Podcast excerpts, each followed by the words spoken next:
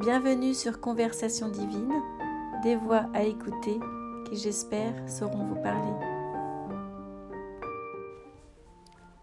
Message de Karl Marx reçu le 10 novembre 2022.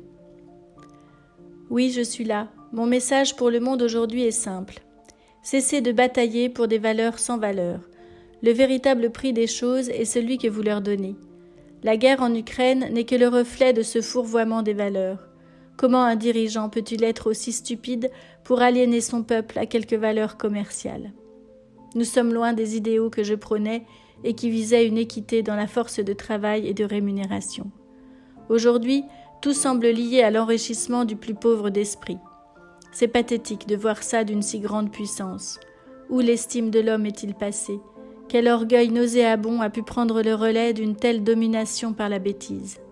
Le constat est là, mais que pouvons-nous faire maintenant? Au peuple russe, je voudrais dire sauvez votre dignité. Libérez-vous de ce diktat de pensée qui vous maintient dans l'ignorance du cœur et de l'intelligence de l'âme. Je voudrais vous dire ceci.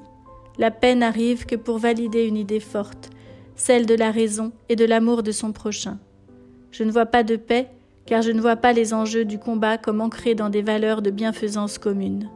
Une guerre doit servir l'intérêt d'un peuple ou la défense d'une idée, mais je ne vois là que le service d'un ego démesuré et d'une perte de sens pour l'humanité.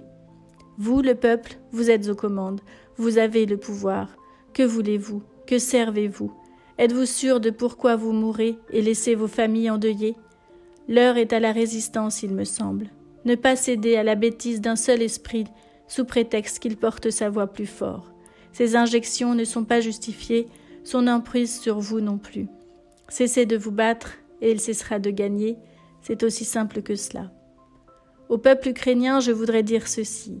Soyez forts, soyez braves, la lutte touche à sa fin, ne perdez pas espoir de votre liberté. À l'Europe, je voudrais dire tenez bon, organisez-vous.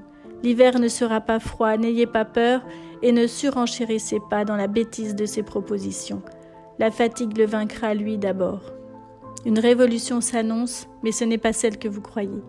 Continuez à faire battre le cœur des vivants dans la foi au monde et en l'humain.